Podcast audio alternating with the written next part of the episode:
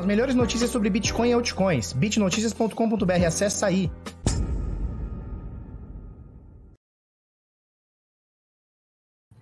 Fala seus bitlouco, tudo bem? Felipe Escudeiro aqui do canal Bitnada, seja bem-vindo à Bitcozinha.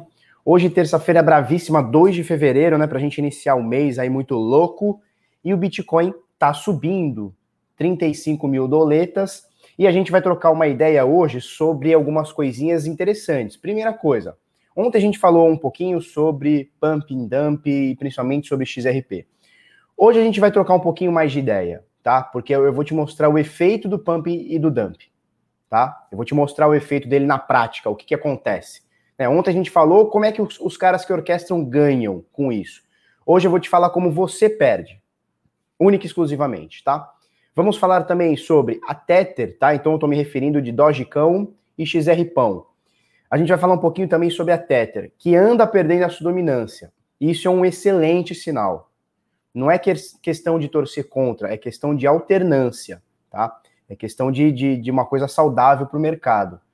Você tem um negócio que é que está quase que não vou dizer um monopólio, porque não, não, chega a ser, mas é um negócio que domina a, a, a, a rede de stablecoins há muitos anos, desde o início. Nada sequer chega perto, e agora, com esses processos, é, vão abrindo a mente dos investidores, de corretoras e, e quem faz o mercado, e as pessoas estão começando devagar ainda, mas estão começando a migrar para outras stablecoins, como o SDC, BUSD e também a DAI, que é descentralizada. Então a gente vai trocar bastante ideia sobre isso ao decorrer do vídeo. E tem o seguinte, né, a gente fala muito da Grayscale. Nossa, Grayscale, nossa, os caras estão fazendo trust, pegando dinheiro institucional. Tem outra empresa já do meio cripto que está de olho nisso, está de olho nesse investimento institucional, está de olho nesse, nessa grana gorda da galera. Nós vamos falar muito sobre isso, tá? Para a gente começar, olha só que maravilha. Não reflete o que está de verdade, né? Porque aqui está 34 mil, mas na realidade o preço do Bitcoin está 35. Beleza, então, ó, fecho aqui o negócio. Vamos para o que interessa aqui. Valor de mercado, 1 trilhão de dólares, 1 trilhão e 49 bilhões de dólares, tá? Volume nas últimas 24 horas é alto, são 162 bi. E a dominância do Bitcoin, como a gente falou ontem, tem dado uma quedinha, 62,6. Dominância essa que esteve aí na casa dos 66, 68, 67 por muito tempo, tá? Bitcoin nesse momento 35.118 por volta disso, alta de 2,28%, 10% na semana. Ethereum sobe 7,7% nas últimas 24 horas, tá? E aí a gente viu a XRP que tinha pegado aqui o. Pegado não, né? Tinha tomado de assalto o terceiro lugar da Tether aqui por valor de mercado, a gente vê hoje caindo 42%.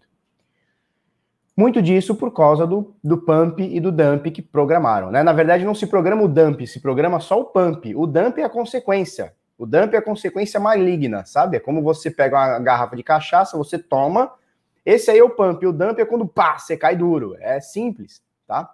Polkadot subindo 3, Cardano subindo 19%, tá? Muita subidinha aqui. Chainlink subindo 3, Litecoin subindo quase 6, BNB subindo 11, interessante também.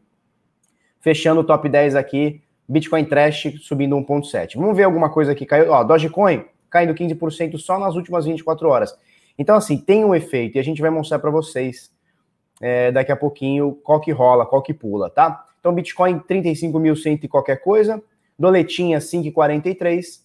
É, e a gente vê aqui o último preço no Brasil, 191 mil reais. Tá bom? Esse é o último preço do Bitcoin no Brasil. Na, na Bitcoin Trade, claro, né? 191 mil reais cravado aqui. Ethereum, 7.750 reais. Caramba, tá caro, hein? 7 mil reais uma, um Ethereum, que loucura, tá?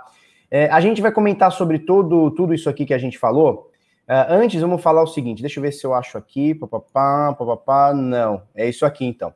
Então, olha só, antes da gente falar do Bitcoin, vamos falar da XRP e vamos falar da Doge, tá? É, se vocês tiverem dúvidas, vai botando aí, a gente tá ao vivo, a gente já bota aqui o negócio na cara aqui, tá? Enquanto isso a galera tá entrando, a Fabi tá aí, Leandro, Luan, Álvaro, Hugo tá aí também, XRP subindo, o Biblioteca 91 diz. Vamos, vamos falar um pouquinho, o Manuel tá aí também, show de bola, né? Vamos trocar uma ideia sobre isso daí? Que é o seguinte, olha só. Vamos lá. XRP USD. Vou botar aqui na Bitstamp. Então, esse aqui é o gráfico da, da XRP, né, da, da Ripple. é, em dólar, tá? Então, olha só, a gente teve aqui uma, uma suposição. Tirar essas médias todas. Porque não importa a média, não importa gráfico, não importa nada aqui. Importa só você ver o que está acontecendo. Porque olha só, uma moeda que sobe num dia, num dia não, numa sequência de dias, 200%. Aí ela cai 70 e tantos por cento. Tá? Isso tudo num curto espaço de tempo, tá? Isso aqui tudo em 80 dias.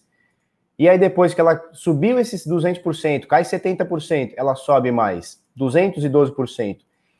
E agora ela cai quase 50% aqui, ó, 49%, quase 50% aqui. O que, que você está esperando de um negócio desse? Né? O que, que você está esperando um negócio desse? Que sobe 200, cai 70, sobe mais 200, cai 50. Não tem muito o que esperar, né? Então vamos, só, vamos fazer só uma retrospectiva aqui. Depois de tudo isso, tá? Depois dessa queda infinita e tudo mais, tá? Queda infinita da XRP, tá? Pior investimento em cripto que você pode fazer é XRP. Olha como o negócio só cai. Beleza, queda infinita. Parou num canto, subiu, desceu, agora subiu de novo, desceu de novo, tá? É, só para a gente entender isso daqui. Lá para quarta, quinta, terça, sexta-feira da semana passada, o pessoal começou a falar: não, vamos pumpar a XRP, vamos pumpar a XRP, porque a XRP, né? Primeiro começa com o discurso: não, vamos, vamos quebrar o status quo, vamos quebrar a galera forte, né? Vamos, vamos, vamos quebrar os vendidos, tal. XRP é uma empresa, é, é, é, é uma empresa, né? Então ela é centralizada. Então tem uma, uma galera que está lá dentro, tá? Que são os donos, os responsáveis, que são os caras que têm 90 e muitos por cento de todos os tokens. Então, quando você fala assim, oh, não, vamos devolver o dinheiro para o povo, não, queridão, não, não vai. Você vai fazer um cara bilionário que criou dinheiro no nada ficar mais bilionário. Essa é a verdade. Então, assim, vamos falar a verdade. Quer fazer pump? O teu negócio é fazer pump? Seja honesto. Você gosta de ser mau caráter? Gosta de, de, de pumpar o negócio, manipular? Você gosta dessa, dessa mal caratice? Seja honesto. Ó, eu, eu quero porque eu quero ganhar dinheiro. Não vem com esse papinho furado de merda, falando que não, vamos devolver o dinheiro às pessoas, porque tem gente chorando. Não, a BitMEX está shortando o XRP, pau no seu cu. Para com esse papo, tu quer ficar rico também, tá? Porque por trás dessa empresa aqui tem os caras que estão bilionários. Eles criaram dinheiro no nada. É como se eu fizesse a Felipe Coin, botasse no mercado e 95%, da, 95 das moedas são minhas. E aí tu fica que nem um otário pumpando o negócio e eu fico rico. Porra, deixa de ser trouxa tá? Enquanto ele fica rico, tu vai ficando pobre. E aí o que aconteceu? Com esse discursinho bosta que ninguém cai mais, de não, vamos deixar os pobres ricos e os ricos pobres, porra nenhuma. O pobre aqui ficou mais pobre e o rico ficou mais rico. Bom, xibom, xibom, bom, bom. Já dizia as meninas lá, como é que chamam? A banda lá? Já nem sei. Isso é anos 90. Quem não, quem não viveu anos 90, né? O motivo todo mundo já conhece é que o de cima sobe e o de baixo desce. Quem não viveu anos 90 não, não sabe o que eu tô falando. Aí veja bem, orquestraram a porra do pump. Não, vamos, vamos ficar rico, porque a XRP vai a 20 dólares. Meu Deus, quanta sardinhagem. E aí o negócio começa. E aí, ah, detalhe, detalhe, tá? Ontem, durante o chat aqui e durante a, a, a live que eu fiz com a, com a Bitcoin, é as meninas, é as meninas, é isso mesmo. É as meninas. É, quando quando fez o, o, esse vídeo ontem, né? E a gente fez depois na Bitcoin Trade, cara, dezenas de perguntas sobre o pump da XRP que ia acontecer 10 e meia, 11 e meia, foda-se o horário que, que ia fazer, que ia acontecer. Cara, veja bem, se eu chegar para você e falar assim, olha gente, domingão, domingão, às 4h32, nós vamos fazer um pump na, na sei lá, na Verge, tá bom? Tá bom, cara, falta cinco dias, seis dias, sei lá, sete dias para chegar no domingo, seis, cinco dias aí para chegar no domingo. Porra, vai ter um pump às 4h37 na Verge. Sabe o que eu vou fazer? Já tá anunciado a moeda, horário, data. Sabe o que eu vou fazer? Eu vou comprar antes. Aí os caras saem comprando antes. E quem anunciou o pump comprou antes do antes. E aí, quando for a hora que você acha que você vai ser o trouxa que vai comprar, tá todo mundo vendendo. Porque o negócio foi anunciado, pump anunciado, cara. Os caras estão inventando outra modalidade. Né? É assim, é pegar otário mesmo. É pegar otário, pegar trouxa mesmo. Pegar trouxa. Beleza. E aí anunciaram o pump. O que, aconteceu com a bagaça? Em pouquíssimos minutos, pouquíssimos minutos, chegou a cair 55%. Agora recuperou um pouquinho, porque os, O pessoal que comprou aqui fala: não, agora ficou barato, vou comprar de novo. Pumba, menos 49%. Tá? Então, assim, quem ganhou aqui foi quem organizou.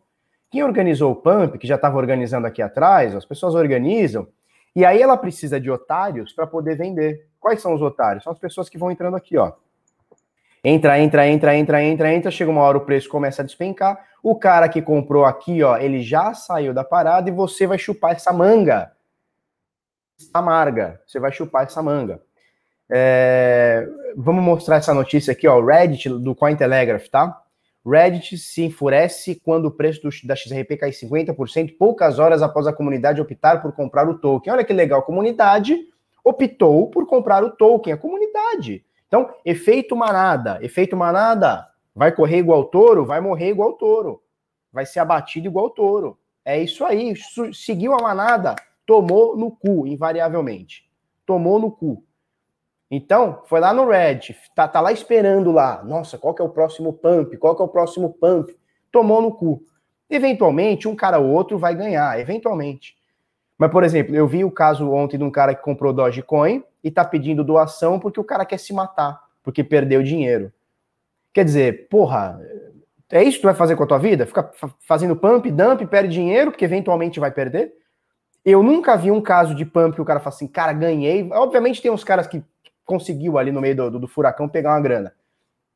Mas a maioria das pessoas toma no cu. A maioria. Então, olha só, a, a XRP atingiu 75 cents por volta disso. Vou botar uma linha aqui, ó atingiu aqui os 75 cents, voltou para casa dos 38 e possivelmente vai cair mais porque ninguém quer esta merda.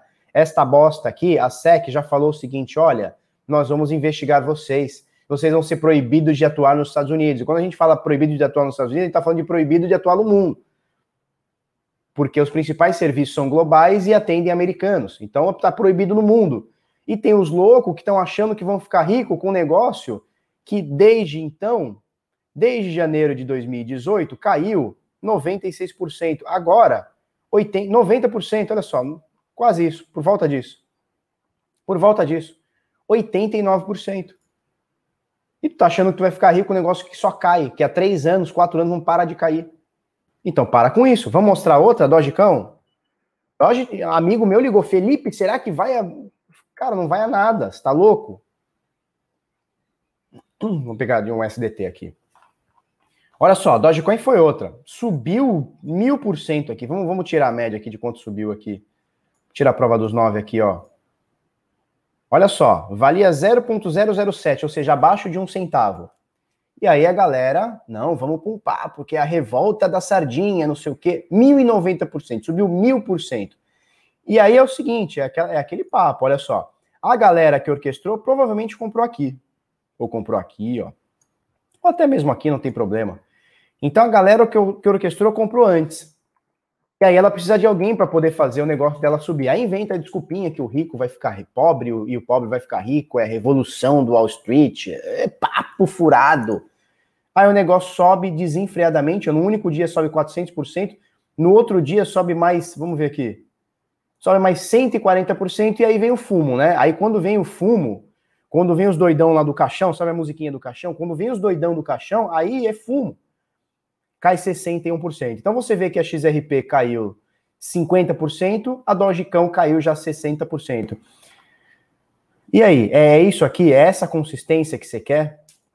Essa consistência que você quer? Ficar vendo quem organiza um pump para você ganhar um dinheiro, achar que vai ganhar um dinheiro. É isso que você quer? É isso que você quer? Ficar procurando. E, e, é, e é o que eu falei ontem na Bitcoin Trade, tá? Esse movimento começa centralizado, ele começa de, um, de, um, de uma galera, né?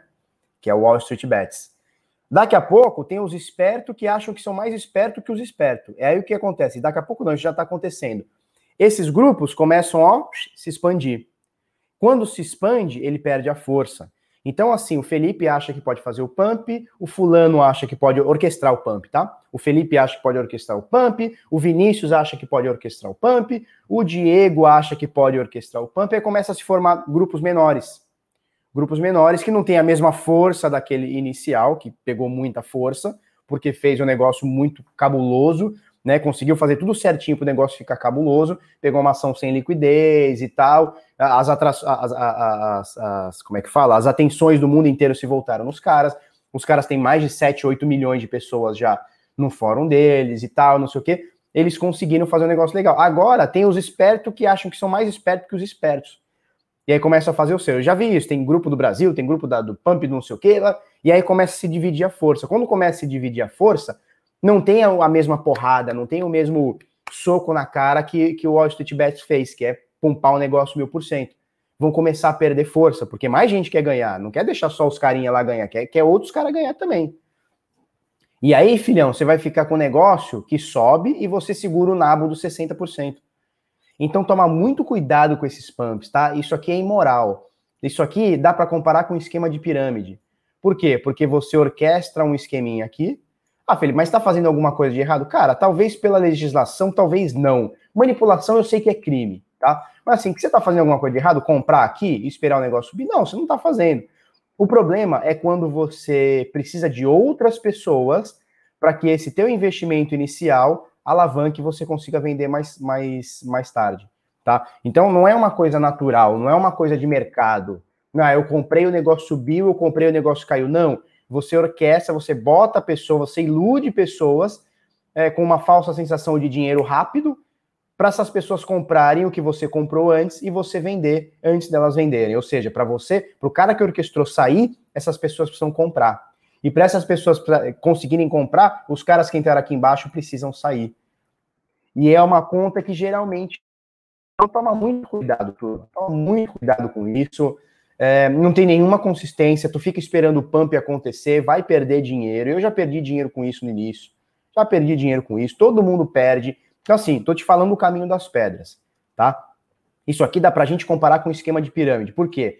porque o cara orquestra um negócio aqui e precisa de outras pessoas, ele precisa de terceiros colocando dinheiro para ele ganhar. Tá? Então, muito cuidado. Vamos falar sobre o Bitcoin. Bitcoin é o SD. Olha só. Esse canalzinho de baixo aqui, ó, pelo menos agora, pelo menos agora, o Bitcoin tenta romper, tá? Olha só, o Bitcoin tenta romper Nesse momento, 35.239 tá por aqui, tá? É uma coisa que eu vi ontem, foi até na live da comunidade Decifrando Trade, eu não tinha notado. Vocês lembram que eu falei sobre. Cadê aqui? Eu falei sobre esse pimbar, né?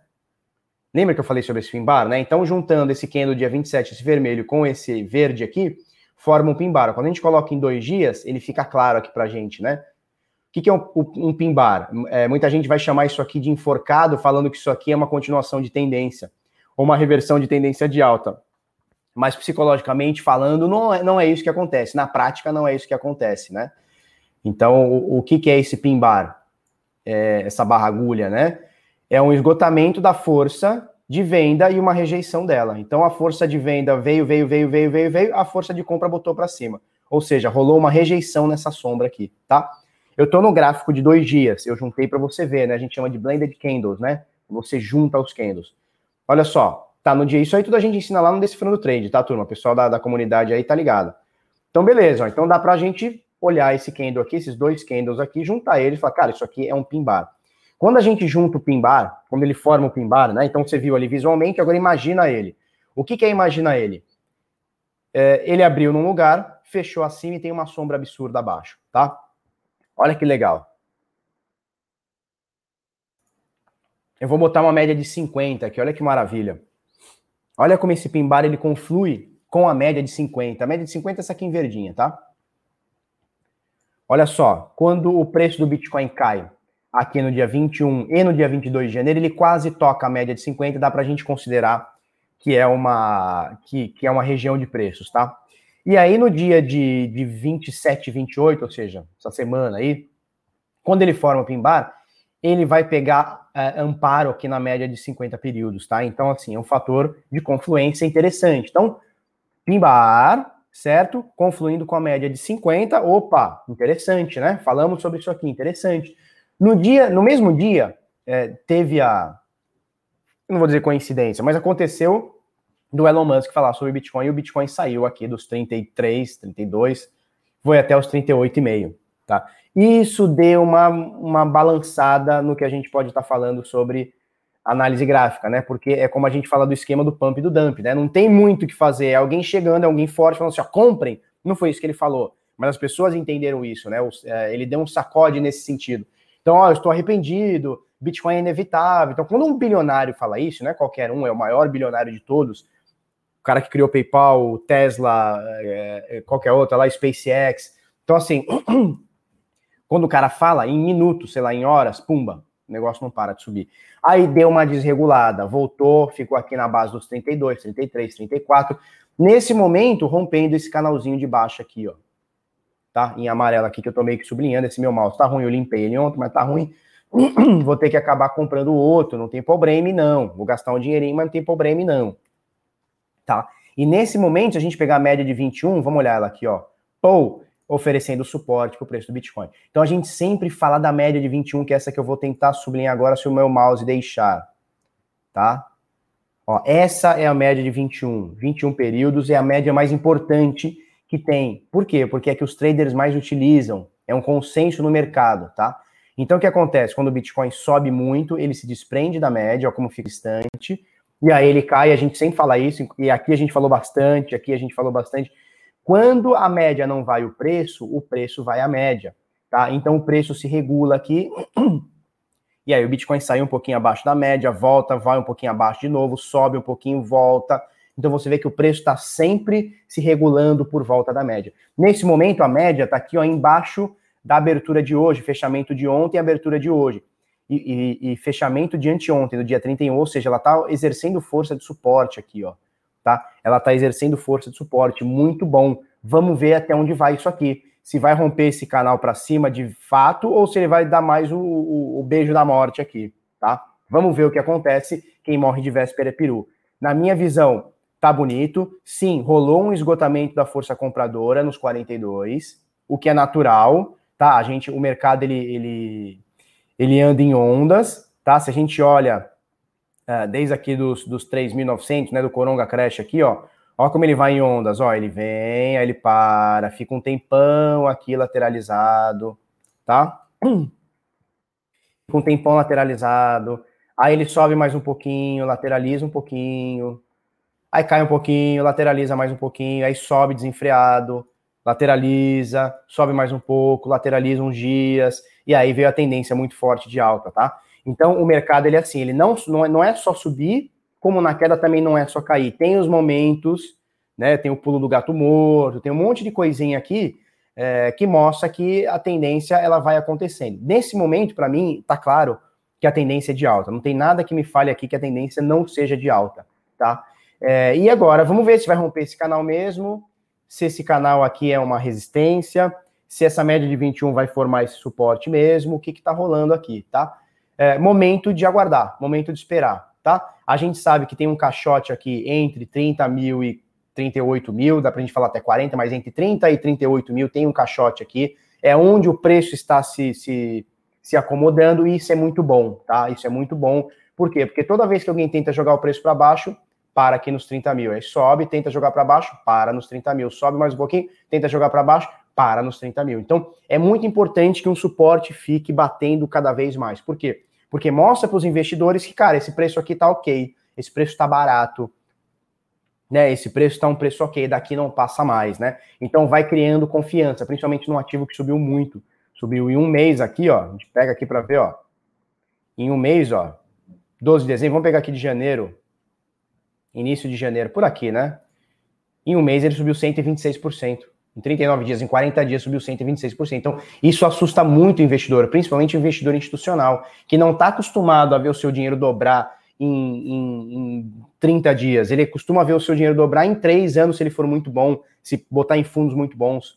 4 anos, 5 anos é a média, né? A, a média do Warren Buffett é 20% por ano. Então a gente está falando, tudo bem, tem um composto, mas a gente está falando de 4 a 5 anos para o cara dobrar o dinheiro. 4 a 5 anos. A gente está falando aqui de 40 dias. Então, é, assusta, assusta a galera mais nova e assusta também a galera que conhece outros investimentos. Fala, cara, eu tô no ouro há 20 anos, o negócio subiu, bateu, caiu, tá no, na mesma coisa, como que o negócio sobe assim, ó, dobra de valor em, em 30 dias? E assim, já dobrou de valor várias vezes no ano e do, não é assim, ó, do nada ele dobrou. Não, ele dobrou, dobrou, dobrou e dobrou de novo, né? Então é mais ou menos por aí, tá? Correia Krypton, ele fala o seguinte: Bom dia, Felipe. Comprei o Decifrando Trade, agora quero o ARM. Como faço para comprar? Chama a Cris lá no suporte. Lá na comunidade Decifrando Trade, é, procura a Cris lá, Veríssimo Cris, arroba Veríssimo Cris, tá?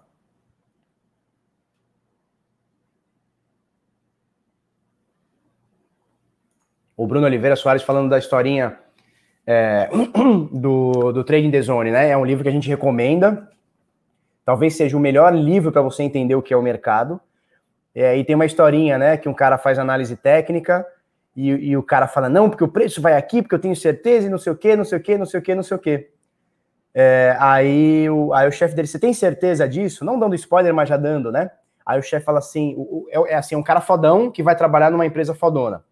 E, e, e, esse cara fodão, ele sabe muito de análise gráfica, e o chefe dele, isso é um, é um fato venérico, tá? É um fato verídico. E o chefe dele não sabe, o chefe dele manja de mercado, mas não sabe de trade. E aí o cara fala assim, ó, o preço vai fazer isso, isso, aquilo, vai, vai subir, ou vai, não lembro agora se vai subir, vai descer e tal, não sei o quê.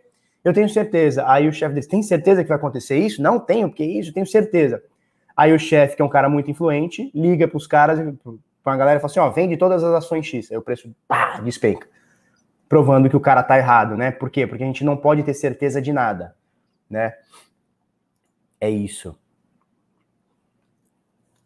Filipão, fala aí do grupo WSB. Cara, acabei de falar muito sobre. Passei uns 15 minutos falando sobre os pumps e dumps, não exatamente sobre eles, né? Mas de uma forma geral, como pumps e dumps são muito maléficos para o seu dinheiro, não para o deles, para o seu dinheiro, tá? Marcos Ripel, comprar nos 35 e pouco, deixar uma hora nos 36. Cara, eu não vejo um bom momento de compra agora. É, eu acho que aqui, ó, tem que se decidir o que está acontecendo. Eu não acho um bom momento de compra. Talvez bons momentos de compras sejam quando ele bate uma média aqui de 50, ó. Então ele bateu aqui em 28, bateu novamente aqui em 29. Essa média está subindo, ela vai bater em 30 daqui a pouco, já está em 31 na realidade, tá? É, toda vez que bate na média de 50 e segurar, talvez seja um bom momento, mas agora não está indefinido, né? Está indefinido, né? Está sideways, né? Está lateralizado. Então, assim, é, isso aqui é uma figura de alta, tá? Isso aqui é uma figura de alta. Só que ela pode romper para baixo. Pode romper para cima? Pode, mas ela pode romper para baixo também. E aí, se ela romper para baixo, você comprou aqui, a não ser que você faça com stop. Mas assim, eu não recomendo agora. Eu esperaria a força de compra ou de venda entrar. A gente não sabe qual vem, mas a força de compra ou a de venda entrar. É, e conforme a força de compra e de venda entrando, a gente vai ver qual é a tendência do momento, tá? Eu acho que é de alta, mas a gente não pode desconsiderar que o negócio chegou a cair aqui, ó, 30% aqui, ó, 32%, nesse momento 16%. Interessante sobre interessante sobre, tá? Então, resumindo, não acho um bom momento de compra nem de venda, tá? Não acho um bom momento de compra nem de venda. Eu não tento nem acertar o olho do mosquito, é, acertando nem o fundo nem o topo, mas esses movimentos não me tiram do jogo, tá? Eu não tentar o, acertar o topo, fundo, etc., o movimento exato do Bitcoin, esses movimentos não me tiram do jogo. Então eu prefiro pegar a tendência. Nesse momento está indefinida aqui. Ela está de lado, ela está sideways, né? É importante a gente falar o seguinte: lembra aquela média de 200, a mais fodona do mundo? Olha só, a média de 200 no diário. Olha que interessante. Quando o Bitcoin começa a subir e cai pouco, apesar de cair 30%, agora 16% e tal, apesar dela cair um pouco, a média, neste momento, a média de 200 está aqui ó, em 18 mil, 17.600, tá? que é esse suporte azul aqui também. Que conflui, olha só, eu não quero falar muito sobre isso, porque assusta a turma, mas conflui com 61% de Fibonacci. Cadê aqui, ó? Conflui com 61,8%, deixa eu botar direitinho aqui. Tá, aqui em 18 mil, 17 mil. Então você vê que, nesse momento, a gente tem um suporte fortíssimo, fortíssimo, aqui nos, 16, nos 17 mil, entre 17 e 18 mil dólares. Por quê? porque a gente tem a média de 200, que é a média mais forte. Ela, olha só no semanal. Olha como essa, essa média é piroca, tá? Olha no semanal como ela segura, dando início da tendência de alta. Olha no semanal como ela segura, apesar de ter uma agulhada aqui embaixo, coronga cresce. Olha como ela segura e dá início em outra tendência de alta. Então, assim, média de 200 períodos, seja semanal, seja diário, Eu não vou para tempos gráficos menores, mas principalmente semanal e diário, ela é piroca. E nesse momento, ela que estava aqui, ó, no 6, 7, 8, nesse momento, pumba, ninguém viu, ela está aqui em 17. Então a gente tem esse suporte. A gente tem a correção de Fibonacci de 618, que seria aceitável, que eu mostrei aqui para vocês. E tem uh, essa média de 200 períodos, tá? Então, excelente suporte. Dá para diário aqui excelente suporte em 17 mil dólares. Felipe, então quer dizer que vai cair para 17? Não, não é isso. Quero dizer que, se cair, a gente tem uma média importantíssima aqui que vai segurar. Quer dizer, vai segurar. Não tem nenhuma certeza, né? Como eu acabei de falar do, do Trading the Zone lá, não tem nenhuma certeza. Mas uh, é isso, tá? Outra coisa, sobre o Trading the Zone, tá? Esse, esse livro é essencial. Eu não sei como é que é a tradução dele em português, cara. Comprem este livro, Trading in the Zone. Comprem esse livro. Quem fala inglês, compra em inglês. Quem fala em português, compra aí em português que tem. Quem não gosta de ler, procura ele em audiobook. Você acha no YouTube, Trading the Zone, tá escrito aí, ó, de Mark Douglas, tá? Procura aí, Trading the Zone, Mark Douglas. É um puta livro para você entender o mercado. Leu ele, você tá na frente de 70% das pessoas no mercado. 70%, tá?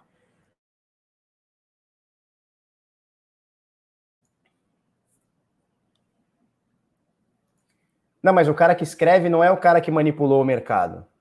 Não é o cara que manipulou o mercado. O cara que escreve, ele está contando a história de uma, uma parada que aconteceu, tá? É um cara que ele vai mostrar para você o que, que é o mercado, sem sardinice, tá? O Diego está perguntando, ele fala o seguinte, Felipão, eu vi a matéria ontem do Bitcoin a 100 vezes, a mil vezes, achei muita coisa, realmente é possível? Bota uns 10 anos. Cara, mil vezes é muito. É, não vou dizer que é impossível, mas assim, a gente teria que ter quase todo o dinheiro do mundo investido em Bitcoin. Em 10 anos eu não vejo o menor sentido. Em 100, talvez, mas 100 eu não vou estar vivo. Agora, o Bitcoin subir 100 vezes já seria um absurdo. Porque, ó, pensa comigo, a gente tem hoje. É, bota, a cam bota a câmera aqui para mim, bota na tela, comandante Amilcar. A gente tem hoje, é, se a gente pegar o mercado de ações, SP, tá? Mercado de ações. É o negócio que mais movimenta dinheiro no mundo, o mercado de ações.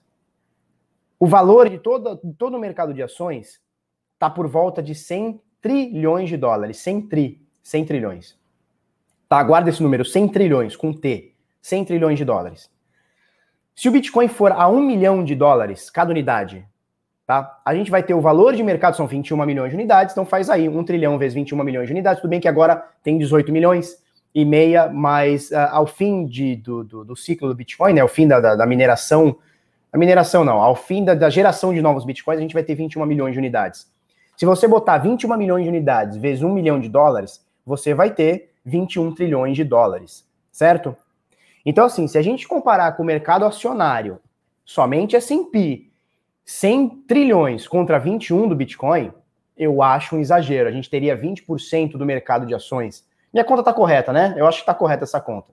Algum louco da matemática fala isso, eu tô falando certo, né? Um milhão de dólares, tô supondo que o Bitcoin chegue a um milhão de dólares. Um milhão de dólares vezes 21 milhões de unidades, 21 trilhões de dólares valor de mercado do Bitcoin. Então, assim, se a gente comparar com ações, que é um negócio centenário, que movimenta muito dinheiro, que tem muito governo em cima, tem muita empresa em cima, é um, é um negócio absurdo, gera muitos empregos com as empresas que estão lá, enfim a gente falar que o Bitcoin vai atingir é, um quinto disso, eu acho um pouco perspicaz demais. Isso eu estou falando de um, um milhão por Bitcoin. Eu acho um exagero. Pode acontecer? Cara, eu vou ficar muito feliz. Você não tem noção como eu vou ficar feliz. E aposentado. E vou morar em Dubai. Vou ficar muito feliz. Acredito nisso? Cara, não, não acredito. Agora, 100, 200, 300 mil dólares, cara, já é uma coisa é um absurdo do que está hoje, mas é plausível. Então, assim, se a matéria do Bitcoin subir 100 vezes, significa que hoje ele está 34 mil, 35 mil, significa que ele iria para 3 milhões e meio de dólares. Se o Bitcoin for a 3 milhões e meio de dólares, a gente está falando que o Bitcoin, nos próximos anos, se igualaria ao mercado de ações. Eu acho uma arrogância da nossa parte achar que o mercado de ações, que, que o Bitcoin vai num curto espaço de tempo superar ou igualar ou chegar próximo do que é o mercado de ações, que é um mercado que movimenta muita gente, muito dinheiro há muitos anos, há muitas décadas e séculos. Sacou? Eu acho que é assim, vamos ter calma nós. Sabe aquela frase do, do Capitão Nascimento lá? Não é Capitão Nascimento. Quem que é essa frase aí? Não é, do Carandiru, do filme Carandiru, que eu via quando era moleque. Vamos ter calma nós, vamos ter calma nós. Então, assim, acho que pode subir 100 vezes e que hoje iria para 3 milhões e meio. Cara, possível é, né? Se você perguntar para um cara que começou lá atrás, onde o Bitcoin era 10, 12, 20 reais, né? E eu já perguntei para caras assim, o cara fala, cara, não, nunca imaginei que o Bitcoin ia passar de 10 mil reais. Hoje essa merda tá 200, 190. Então, assim, possível é, não dá para shortar o Bitcoin, não dá para postar contra o Bitcoin. Bitcoin é um bagulho fodão. É, se vai chegar, eu acho muito difícil. Se eu vou estar tá vivo para ver o Bitcoin a 3 milhões e meio, cara, tomara que eu esteja muito errado. E eu vou adorar chegar aqui e falar, gente, eu estou errado, o Bitcoin está 3 milhões e meio de dólares. Eu gostaria muito, mas eu não, não acredito, não. Tá? Mil vezes, então, é um negócio muito louco. Mil vezes, cara, quanto seria mil vezes? Mil vezes seria o Bitcoin subir uma unidade e valer 35 milhões de dólares. Puta, não tem dinheiro no mundo que pague as 21 milhões de unidades, né? É, só se acontecer, como o André fala, se ele substituir o dinheiro de fato, né? Então as pessoas usarem o Bitcoin no dia a dia. Eu acho que isso vai acontecer. Como é o Bitcoin hoje, não. Talvez com uma segunda camada como uma Lightning Network, ok, pode ser. Hoje o Bitcoin não segura, não aguenta, não aguenta. Hoje o Bitcoin não aguenta, a gente não tem estrutura para o Bitcoin, ele não foi desenhado para ser o dinheiro do mundo. Pode ser que aconteça alguma coisa. Ó, o Robson está falando, vamos ver aqui, ó, mil, milhão, bilhão, trilhão, 21 trilhões, isso, se o, o Bitcoin atingir um milhão de dólares, né? Deixa eu ver direitinho, ó. Mil, milhão, bilhão, trilhão, isso aí, 21 trilhões, né? Se o Bitcoin atingir um milhão de dólares cada unidade, o mercado teria 21 trilhões. O mercado de ações são 100 trilhões. A gente teria um quinto, um quinto Difícil, né? Hoje eu não vejo isso. O Silas fala que ele pergunta se 20% do Bitcoin estão perdidos. Não é uma conta exata, porque não tem um lugar onde você faça um BO. Então, estima-se alguma coisa entre 15% e algumas pessoas falam em 30%. Eu acho que alguma coisa entre 15, entre 10 e 15%. 15% seria o meu palpite, mas assim, apenas um palpite. Porque não dá. Às vezes você perdeu, morreu e ninguém sabe. Ou às vezes você acha que uma carteira nunca foi movimento, não vai ser movimentada e a carteira vai daqui 10 anos. O cara só está esperando o momento certo, tá? Então, sim, entre 10 e 30%. Eu acho que coisa de 15%. Eu acho. O que não faz muita diferença. 15 ou 20 ou 10, tá, tá na mesma, né? Temos bitcoins perdidos. O Jackson Lopes. O Orkut faliu e a bolsa pode ser superada. Não é o tempo de mercado que determina o ativo. Não, não é o tempo de mercado. Mas é a adoção, a aceitação e a quantidade de dinheiro que ele gera nele, né? que ele gira nele, aliás. E o mercado de ações hoje é insuperável. É insuperável. Não tem nada hoje supere. Ah, no futuro pode? Pode. Pode sim. E eu vou gostar muito de ver o Bitcoin superando. Mas assim, quando a gente fala numa janela de 10, 20 anos, eu não acredito. Eu não acredito. Pode acontecer? Porra, pode pra caralho. Mas eu não acredito. Tá numa janela de 10 ou 20 anos. Eu não acredito.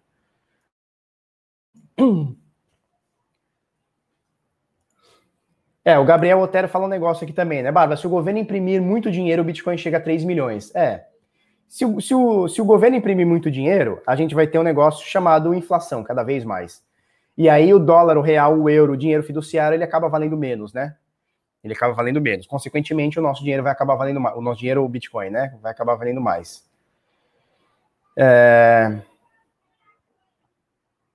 E em reais, então, vamos dividir por 5. Vamos falar, vamos falar um milhão de reais. Dividido por 5 seria 200 mil dólares, perfeitamente plausível. 200 mil dólares, perfeitamente plausível. Porque se ele multiplicar por 10, o que também é perfeitamente plausível, hoje a gente iria para 350 mil dólares, né, Fabi? 350 mil dólares é perfeitamente plausível. Então, 200 seria quase metade disso, é perfeitamente plausível. Seria como ele subir cinco vezes hoje, né? É isso? Se o Bitcoin subir hoje cinco vezes, ele vai para 180 mil, é isso, né?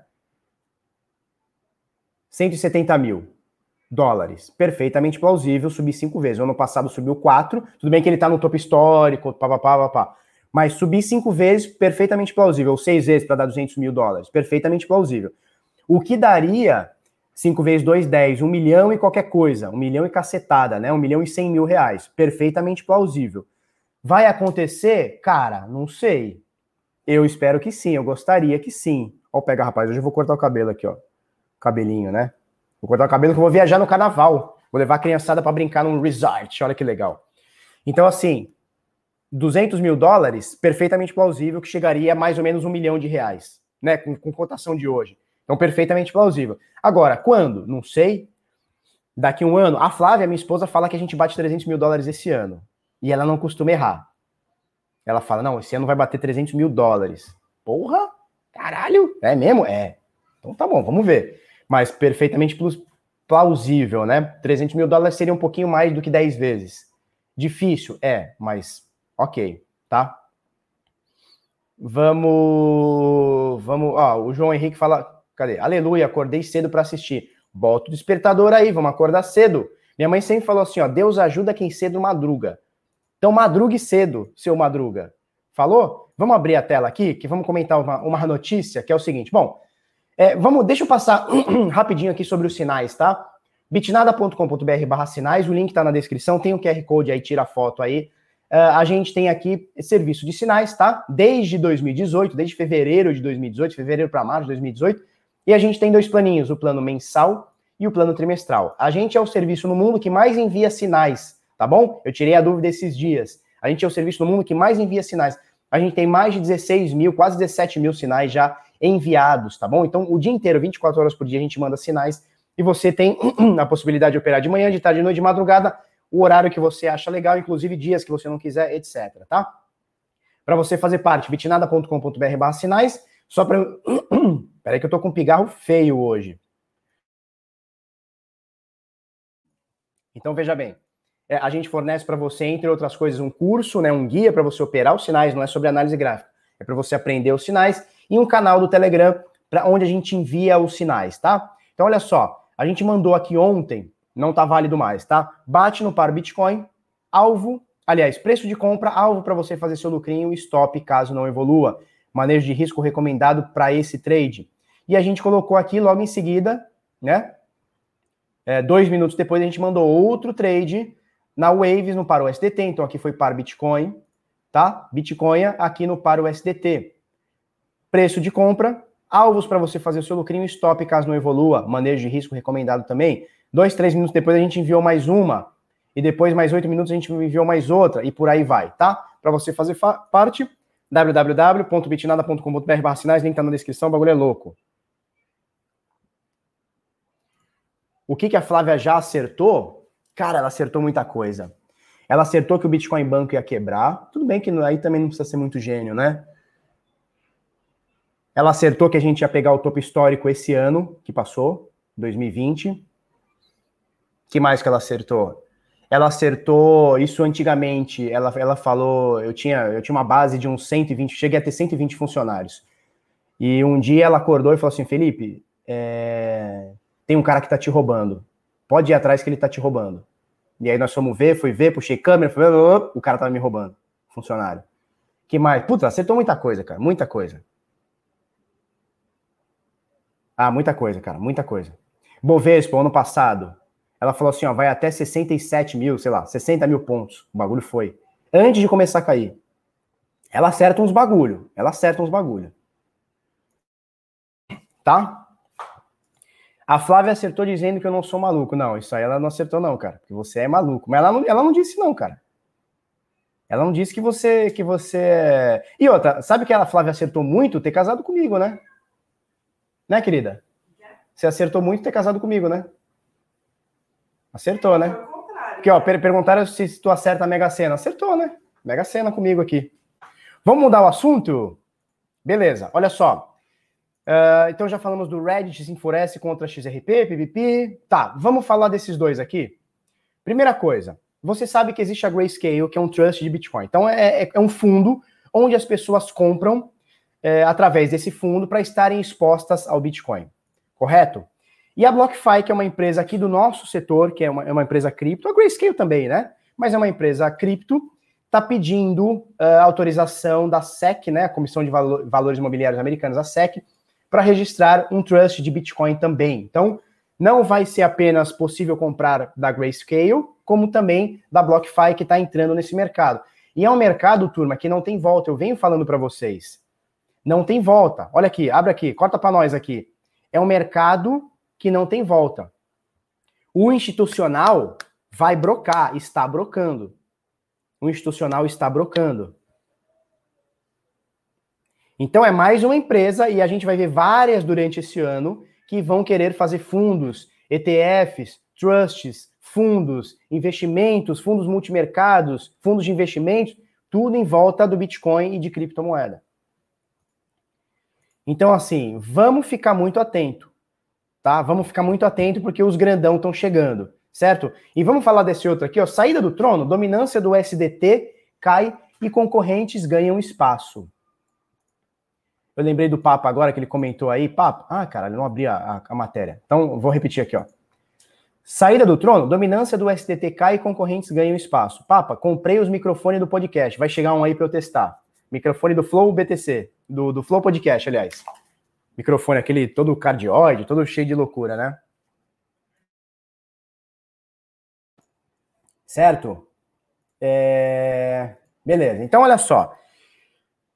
Você lembra da treta? Final do ano passado, início desse ano, pá. Não, na verdade, ano passado, a SEC começa a investigar a Tether. No início desse ano, agora bem janeirinho aqui, dia 10, eu não vou lembrar o dia 15, eu acho que foi 15, foi uma sexta-feira, dia 15 de janeiro, a, a, a SEC, na verdade não é a SEC, né? Sei lá quem está investigando, falou assim: ó, nós queremos as provas que você tem esse dinheiro. Mostra pra gente que vocês têm esse dinheiro, que vocês não são um valor imobiliário, que vocês não estão ofertando crédito, mostra o lastro disso. É, e aí, desde então, deu uma balada no mercado. A balada em aspas, né? Com muitas aspas. O que aconteceu foi que a galera que não tinha noção do que era Tether começa a ficar sabendo. E a galera, como nós aqui, que estamos alertando. Ah, Bitcash, eu estou tentando comprar o um nome. Eu estou tentando comprar esse nome. Eu estou tentando comprar o um nome. O Paulo Aragão, o Paulo Arregão não está querendo. Vamos dar uma conversinha com ele, Papa? Vamos trocar uma ideia com ele, chamar ele no cantinho? Porque eu já falei para ele, eu quero comprar o nome Bitcash, você vai me vender. Ah, tem que ver com fulano, vamos dar um, vamos dar um chama nele? Eu quero comprar o nome do Bitcash, ele não quer vender? Como é que faz? Como é que faz? Porque, ó, é Bitnada, Bit Notícias, Sampa, Bitcast, porra. Tem que ser tudo Bit, né? Já falei pro Paulo, eu quero comprar um nome. Ele tá me enrolando. O que, que eu vou fazer? Vamos chamar ele. Vamos chamar ele no, no, no cantinho. E aí, veja bem, alertou-se o mundo agora, quem não sabia, quem achava. Muita gente falava o tempo inteiro para mim: não, Felipe, você. Você é um hater de Tether. Olha, hater de Tether, meu filho, hater de alguma coisa. É meu dinheiro, seu bosta. É o teu dinheiro, seu bosta. Não tem essa de hater ou fanboy de moeda. O mercado é como é, cara. Não tem essa. E aí o que acontece?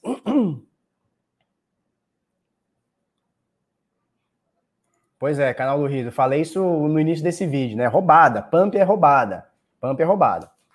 E aí o que acontece? É, o mercado começa a olhar e fala: opa, o SDT pode não ser tão confiável como o mercado acha.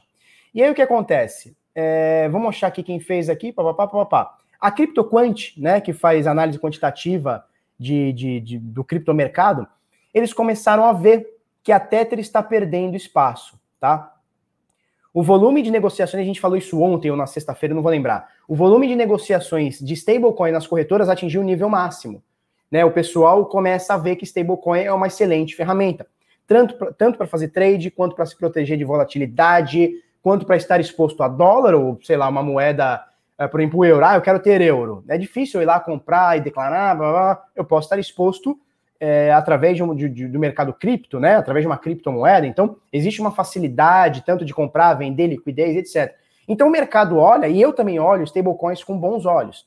Só que desde que seja feita a coisa direitinho. O que não me parece ser o caso da Tether. Eu tenho um vídeo só falando sobre isso. Eu acho que foi dia 11 do, do ano do mês passado, eu não sei. Procura aí Bitnada Tether, você vai ver um monte de vídeo meu falando há anos sobre a falta de transparência da Tether. Beleza. No entanto, os dados mais recentes do Coinmetrics mostram que a participação do mercado de USDT, a Tether, caiu abaixo de 75% pela primeira vez na história. Então, assim, sempre foi o um mercado, a Tether sempre esteve no mercado acima de 90%. E agora cai para 75%. Por quê? Porque as pessoas estão, ó, paralelamente a participação do valor de mercado da USDC cresceu para uma alta histórica de 15%. Então, assim, ó, o USDC, que é uma concorrente mais transparente, pelo menos é o que se espera, tá? A USDC pegou 15% dessa fatia, certo? E tem outras também, né? Ele fala aqui da DAI, vamos achar que a DAI está crescendo, não cita aqui na matéria, ah, cita também. Então, olha só, DAI é a terceira maior stablecoin, tá? Pá, pá, pá, pá, Ela é garantida, uh, descentralizada e garantida pela MakerDAO. Pá, pá, pá, pá, pá, A, a, a DAI aumentou 1,6 bilhão de dólares no último ano, né, um aumento de 1.400%, enquanto a, a como é que chama? A USDC cresceu 1.200% no último ano e a Tether cresceu 520%. Ou seja, o STC e DAI estão crescendo mais em percentual, óbvio, do que a, do que a Tether, tá? E de acordo também com os dados da CoinGecko, a stablecoin BUS, BUSD, que é da Binance, eu acho perigoso, mas hoje acho melhor que a, que a USDT, tá? Foi lançada em setembro de 2019 e sua taxa de crescimento desde abril de 2020 é de cerca de 600%, ou seja, também está crescendo mais do que a Tether. Então, assim, a gente tem stablecoins que estão tirando um pouquinho da dominância do SDT. Ainda é altíssima, a gente está falando de 75%. Nem o Bitcoin tem 75% de dominância. É que aqui a gente está falando só de stablecoins, mas olha só o Bitcoin. Ele tem 62%, quer dizer, o rei do mercado, o dono do mercado tem 62% de tudo. A Tether tem 75% no mercado de stablecoins. Então é muito perigoso. Por mais que você fale assim para mim, Felipe, você está errado, você está completamente errado sobre a Tether. A Tether tem os fundos e está tudo certo. Está completamente errado. Tá tudo bem, eu tá errado. Não tem problema nenhum. A CVM lá tá errada, os investidores estarem errados. Né? Não tem problema nenhum. O problema é quando você tem uma concentração muito grande de poder. E aí você está uh, em... você tá com vários riscos juntos aí que é o seguinte: risco sistêmico, ou, ou, ou seja, risco do sistema crachado da Tether, tá? Blockchain, ou blockchains, que eles têm várias blockchains, é, dar um merdeiro lá dentro, é, ser hackeado, cara, ser confiscada pelo governo, quebrar, insolvência, má gestão, cara, muita coisa, muita coisa. Tomar um processo e perder dinheiro da galera. Você tem um risco é, de mercado, né? que é stablecoin quebrar. Você tem o risco de deixar isso aí numa corretora, você tem o risco da rede Ethereum. Tem outras redes também, agora também está na rede Tron, né, na Tronix e tal. Mas é, é, é uma stablecoin que depende de outras blockchains. Então, assim, tem muito risco, tem muito risco. Então, o que, que eu gosto mais? Eu gosto de uma pluralidade. Pluralidade. Pluralidade. Tá? Pluralidade. Então, assim, pode ser a dominante? Pode, mas, cara, desde que as outras todas cheguem aí nos 50%, 60%. Não pode uma só dominar tudo. É muita concentração de poder. E a gente está no mercado que baseado em confiança, e essa confiança vem através da descentralização. Então, assim, quando a gente tem muita concentração de poder num lugar, a gente fica meio com o pé atrás. É natural do mercado. Tá? O cara do Bitcash mora em Paraty. Cara, não sei, ele é do Rio, né? São dois caras. É, é, é o José Domingues e o Paulo Aragão, é o pessoal da, do universo, é, é universo cripto, né? É o universo cripto do criptofácil. E eu já falei para eles que eu quero comprar e eles não me atendem. E aí, como é que faz? Vai ter que ser na porrada. Leva o KY, leva, leva sim. Vamos chamar ele no cantinho que ele vai vender esse nome para nós.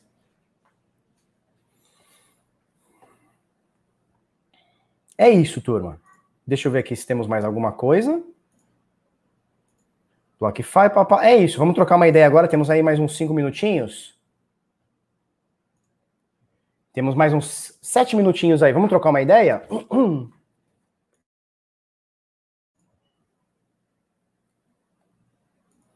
Malcolm Tux, qual a sua opinião sobre o Rainbow Chart no gráfico do Bitcoin? Eu acho ele bonitinho e só. Eu acho ele meiguinho, acho legalzinho. Você vê um negocinho um arco-íris, que para mim não quer dizer nada. Entendeu?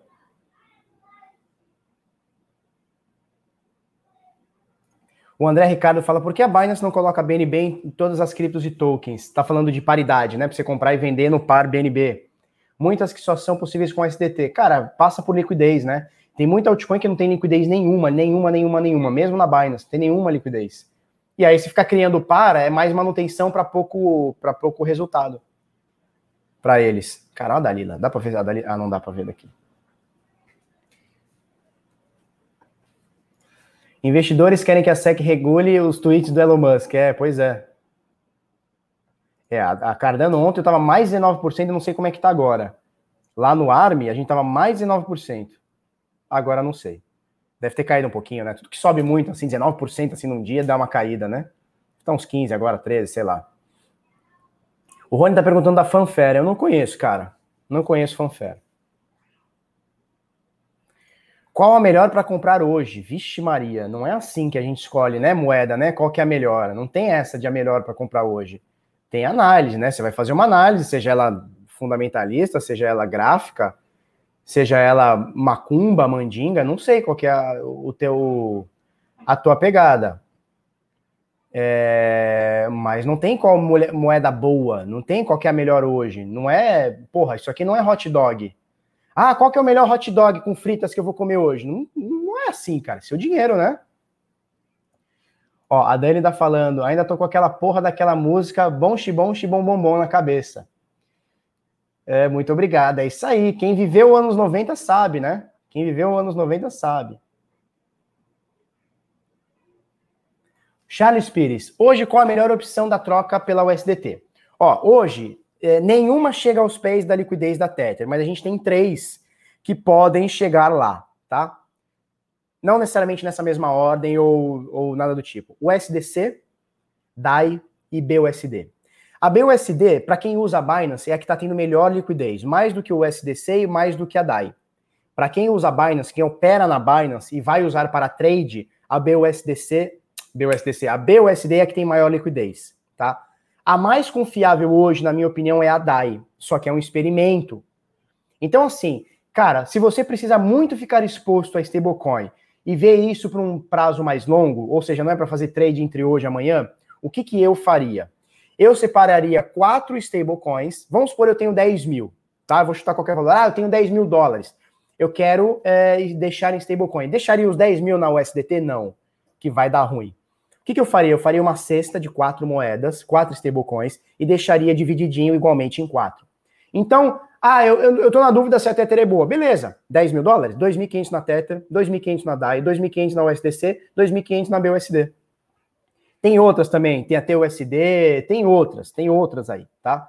Então, assim, na dúvida, eu dividiria em quatro. Deixaria na minha carteira, se for para um longo prazo, né? Um, um médio prazo.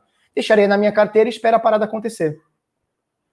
Se não acontecer, show de bola. Daqui um ano, dois anos, a Tether, a Tether explicou seus fundos. Cara, legal, show de bola. Você saiu um pouco do risco. Porque hoje tem risco. Isso, tem a Paxos também, tem a TUSD, tem outras também, tá? Tem outras também. A Gemini, ela tá encabeçando uma também. A Huobi, ela tem a HUSD, que é mais ou menos isso que eu tô falando, é uma cesta de três, eu não sei como é que tá hoje, eu li faz, tipo, dois anos mas é uma cesta de stablecoins. Então, quando você deposita ou, ou, ou, tem um HSD, que é da, que é da Huobi, H de Huobi, é, ele faz stablecoin. Então, é mais ou menos isso que eu estou falando, é uma cesta. Então, tem, tem moedas para fazer isso. A gente não está só apto, aliás, a gente não está só preso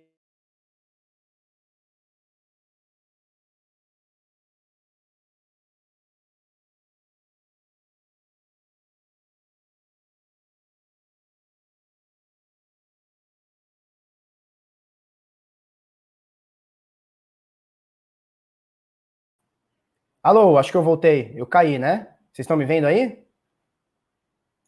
Fala aí pra mim se eu caí. Caí? Travou, né? Minha internet caiu aqui, deu um pico aqui. Deu o pico do Mandetta. Já voltou? Fala aí pra mim se já voltou. Se eu já tô...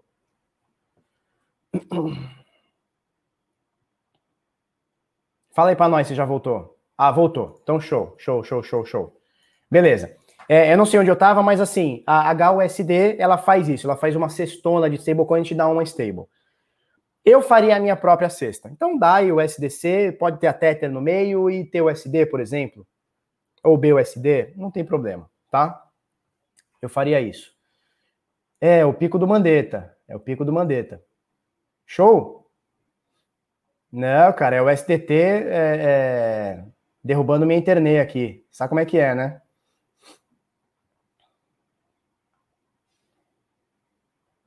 Facton tem futuro? Cara, também não conheço.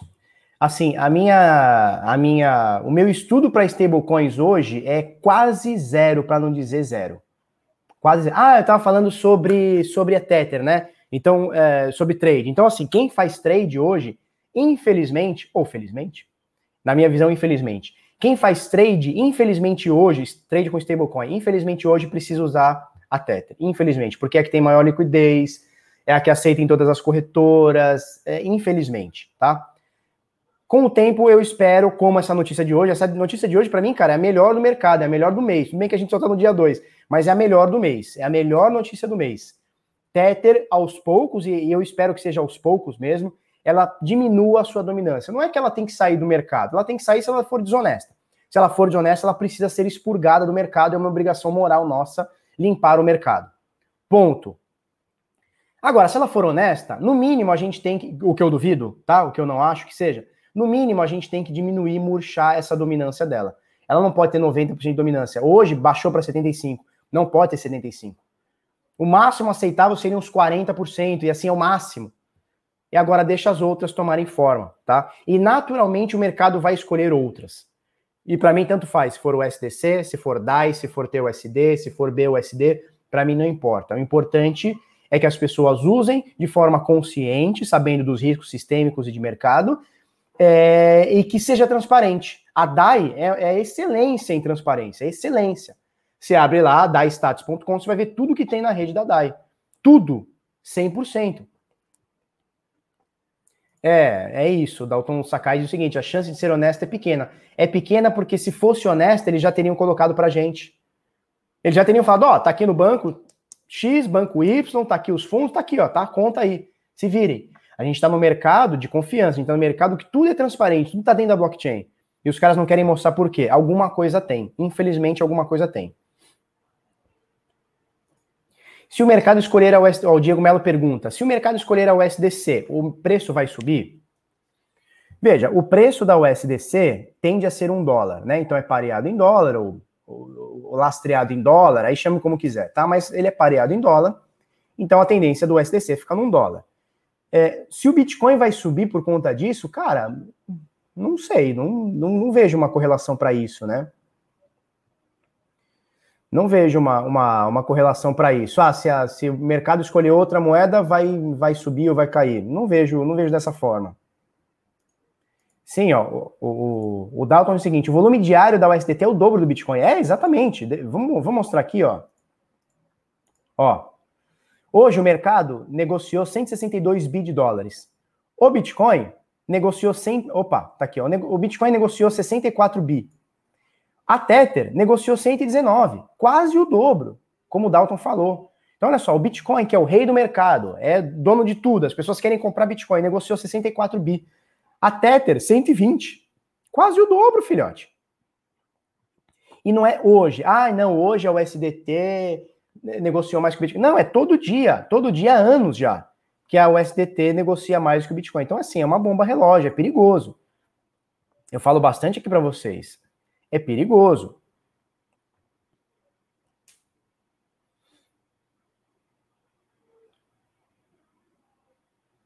Certo?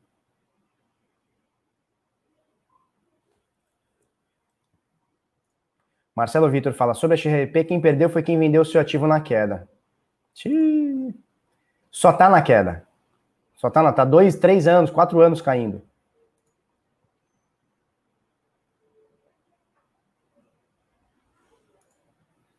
Marcelo Vitor, se a Ripple ganhar esse processo com a SEC, tem enorme chance de ter maior alta da história? Olha, maior alta da história não sei, é indiferente ela vai ganhar confiança se ela ganhar ou ficar desobrigada a cumprir lá o que a SEC quer.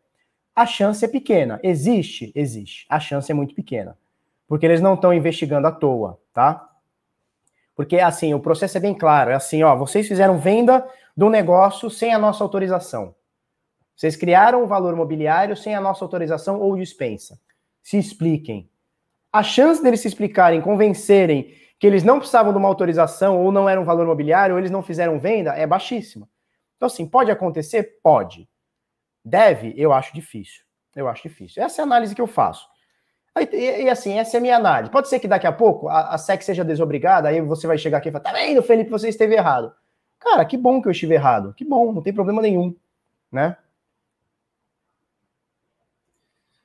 É, o Polegar está perguntando qual site é esse. CoinMarketCap.com. Vou digitar aqui, CoinMarketCap.com. CoinMarketCap.com. Certo?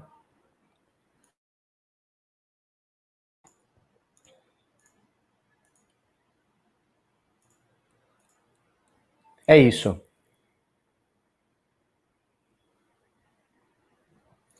William falou o seguinte: na, na resposta SEC, a XRP questionou o Ethereum. Tu acha que eles podem ir para cima do Ethereum? Tem algum porém nela? Qual que é a diferença da XRP e do Ethereum? O Ethereum não é um token criado, ele é um token minerado. Então, é, ele não foi vendido. Eu, eu não criei um token, gerei minha blockchain, criei o token e te vendi. O Ethereum você vai lá e minera. Ah, mas alguém comprou de outra pessoa. Beleza, mas ele minerou. Não teve uma oferta antes. Não teve uma oferta de crédito, não foi um valor mobiliário, não foi um security token, não foi porra nenhuma. Então, o que a, o que a SEC está falando sobre a, o Ethereum é assim, é, é, o, é o suspiro do afogado, né? É, o último, é a última respirada do afogado, tá? Então, na, é, se defende, se defendeu atirando, mas não, não faz o menor sentido, tá? E mesmo que a SEC ou outro governo, enfim, queira, queira pegar a, a USDT, vai pegar quem? Quem que vai pegar? Ah, vai pegar o Vitalik. Beleza, pega o Vitalik, prende o Vitalik, mata o Vitalik, estupra o Vitalik. Legal. A rede vai parar por conta disso? Não. Por quê? Porque ela está sendo minerada e rodada e stakeholdada e, e, e tudo mais por milhares de pessoas, talvez milhões de pessoas, em centenas de países diferentes, em milhares de lugares diferentes, em fazendas de minerações de mineração tanto clandestina quanto legais. Pronto, você não mata a rede. Você vai fazer o quê? Você não mata a rede do Ethereum, como você não mata a rede do Bitcoin. A rede da XRP, por que, que eles estão indo assim para cima da, da rede da XRP? Porque é uma empresa centralizada. Tem endereço, endereço físico, tem os donos, tem é, dinheiro, tem conta corrente. É muito diferente. Entendeu? Bruno Araújo mandou cincão para nós. Os meus vizinhos estão falando da Cardano. É hora de vender? Bom dia, Felipe. Parabéns pelas informações. Tem um problema, né? Quando a gente vê o pessoal que nunca falou sobre isso, né? Esses dias contei para vocês, me ligou dois amigos, ligaram, ligaram para mim. Felipe, quero saber da Dogecoin. Vai a 100 dólares, 200 dólares? Cara, você tá louco, o negócio vale um centavo. Como é que vai a 100 dólares? Está fumando cocô estragado? Mas existe. Então, assim, quando esses dois meus amigos meus falaram sobre a Dogecoin, eu já falei, cara, pode ter certeza que é despejo. Mas que não, não, é, não é o caso da Cardano, né? A Cardano, eu estava até fazendo uma continha ontem dela, né? Eu estava comparando a Cardano com a Ethereum, se é que dá para comparar, ontem à tarde. Estava tomando um café, falei, vamos comparar. Ethereum não tem um supply definido, mas tem cento e poucos milhões de unidades. Né? E cada unidade hoje vale 1.300 dólares, por aí, 1.400, sei lá. Já a Cardano, ela vale 35 centos de dólar, mas são 45 bilhões de unidades totais. Está em 34. Então, se a gente fosse fazer uma, uma, uma divisão igual, né? Se a minha conta não está errada, a Cardano para valer como a Ethereum. Não quer dizer que vai, e nem está dizendo que o pessoal entenda. Não estou falando que a Cardano vai valer o que vale Ethereum, nem que vai substituir Ethereum, nem que vai ultrapassar Ethereum. Não. Mas se a Cardano tivesse o mesmo valor de mercado hoje da Ethereum, a gente teria mais ou menos o token da, da Cardano custando 35 dólares, algum, ou 32, 30 dólares, 32 dólares, eu não lembro agora de cabeça. 32 dólares, para ter o mesmo valor de mercado. É... é possível, hein? É possível.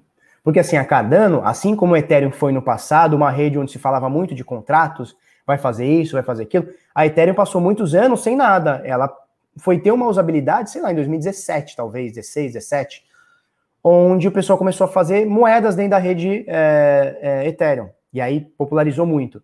A Cardano hoje não tem muita usabilidade, nenhuma, zero. Mas no futuro, pode ser que tenha, como a Ethereum tem pode ser até mais escalável, pode ser até melhor, pode ser até mais usável, mais barata. Não sei. Vamos ver, né? Vamos ver.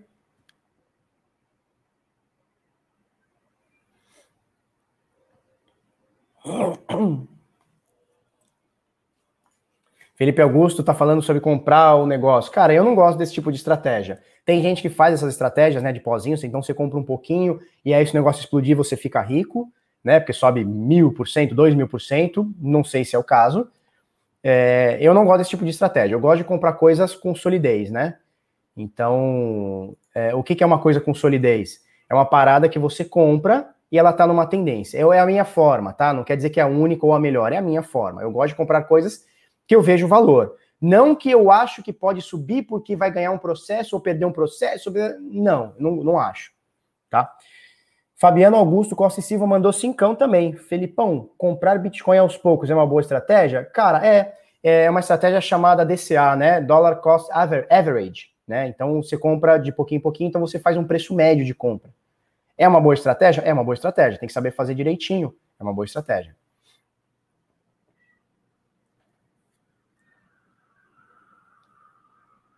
É, essa é a promessa atual da Cardano. Da mesma forma que a Ethereum foi uma promessa durante muito tempo, e eu falei isso aqui no em vídeo, cara, qual que é a usabilidade da, da, da Ethereum há tempos atrás? A não ser criar token RC20. Quase nenhum, os contratos não funcionavam, ou pouca gente estava usando o contrato, assim, era um negócio, era um computadorzão que ninguém usava, ou ainda não estava pronto para ser usado. Só que não é que eu errei ou estava certo, não, a questão é essa. As coisas precisam se maturar então começa assim, porra, o cara faz uma aplicação, fizeram as paradas de ICO, deu certo por um tempo, deu errado por outro, hoje ninguém mais fala de ICO. Tem as stablecoins que estão dentro do mercado, estão dentro da rede Ethereum, a maioria delas, né? Você tem hoje a rede DeFi, então você já tem corretoras descentralizadas, já faz troca de forma descentralizada. Hum, então já começa a ter uma usabilidade que, por exemplo, há cinco anos atrás eu não imaginava. Ou a maioria das pessoas não imaginava a não ser as pessoas que estavam ali desenvolvendo o Ethereum e tal. Então, o Ethereum é um grande computador. Pode ser que a Cardano tenha essa cumpra essa promessa também? Pode ser. Pode ser. Vai cumprir? Não sei, não faço ideia. Cardano e Tron são redes melhores do que da do que da Ethereum, porque são mais novas e porque são pouco usadas também, né? Eu quero saber como é que vai se portar a rede Tron e a rede da Cardano é, com uma usabilidade gigantesca como é da Ethereum. Aí a coisa muda de figura. É a mesma coisa você falar assim, ó, a rede da, da, da, da Bitcoin Cash é melhor do que a rede do Bitcoin. Tá bom. Show. Quantas transações tem num bloco, quantas transações tem no outro? Numa rede, quantas tem na outra? Nada, não se compara. É comparar a Ferrari com o Uno Mille. Entendeu? É a mesma coisa. Então, assim, vamos comparar hoje a Tron e a Cardano com a Ethereum? Não, não vamos comparar. Não tem que comparar hoje. Hoje. Daqui um ano, um mês, dez anos, é outro papo. Hoje, a rede Ethereum é a que mais está tendo transações. É, é, a rede que mais está tendo transações, mais do que a própria Bitcoin. E a Cardano e a Tron, juntando as duas, não dá um peido da, da, da rede Ethereum, não dá um peido, não dá um centímetro do, do, do peido da Ethereum. Hoje, pode ser que no futuro? Pode. Ó, mais um, hein? Tiago Almeida. Vale a pena comprar XRP hoje? Não, cara. Na minha visão, não vale. Nunca valeu. Sempre falei isso. Nunca valeu. Agora menos ainda.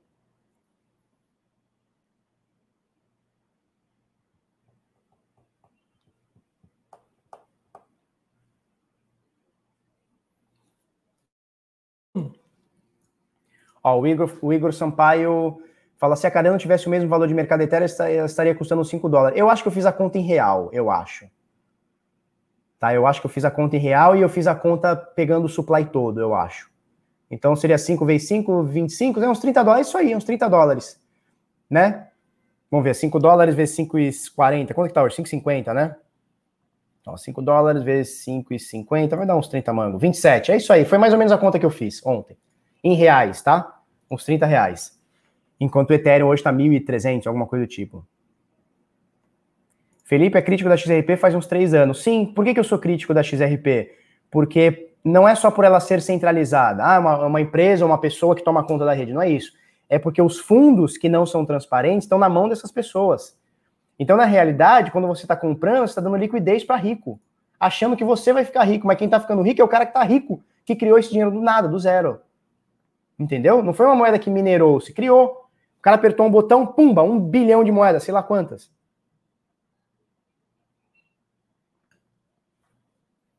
Qual a minha visão sobre a Cardano até o fim do ano? Até o fim do ano não faço ideia. No longo prazo, eu acho que é uma rede que pode se provar. Eu acho que é uma rede que pode provar aí o que prometeu. Eu acho. Por que, que BR paga tanto pau para XRP? Cara, não é só BR, não, né? Porque a XRP é a terceira, agora a quarta maior por valor de mercado, chegou a ser a terceira há muito tempo, né? Não é só o Brasil, não, cara, é o mundo, é o mundo inteiro. Turma. É isso. é isso. Uma hora e quinze de live. Agradeço a todos que estão aqui. Não estou mais upando os vídeos na, na Costa TV, porque. Por dois motivos. Primeiro, é chato upar lá, chato pra caralho, toda hora dá erro. Mas não é esse o principal motivo. O principal motivo é, é a maioria das pessoas, na verdade não é pessoas, a maioria das, dos comentários, views e tudo mais que estava rolando lá, era tudo bot. Os caras ficam fazendo bot para ganhar dinheirinho, né? Porque é uma rede que paga quando você assiste e tal. Né? Você ganha uns tokenzinhos bosta lá. É, então, assim, cara, não vou ficar upando vídeo para fake ver. Eu sei que tem um cara ou outro e tal, mas o cara ou outro vai assistir aqui no, no YouTube com nós. Ou no, no podcast, ok? bitnada.com.br barra podcast. Falou? Obrigado. Até amanhã. O bagulho é louco. Se cuidem, seus bit louco. Até amanhã e até mais. Um beijo e um queijo.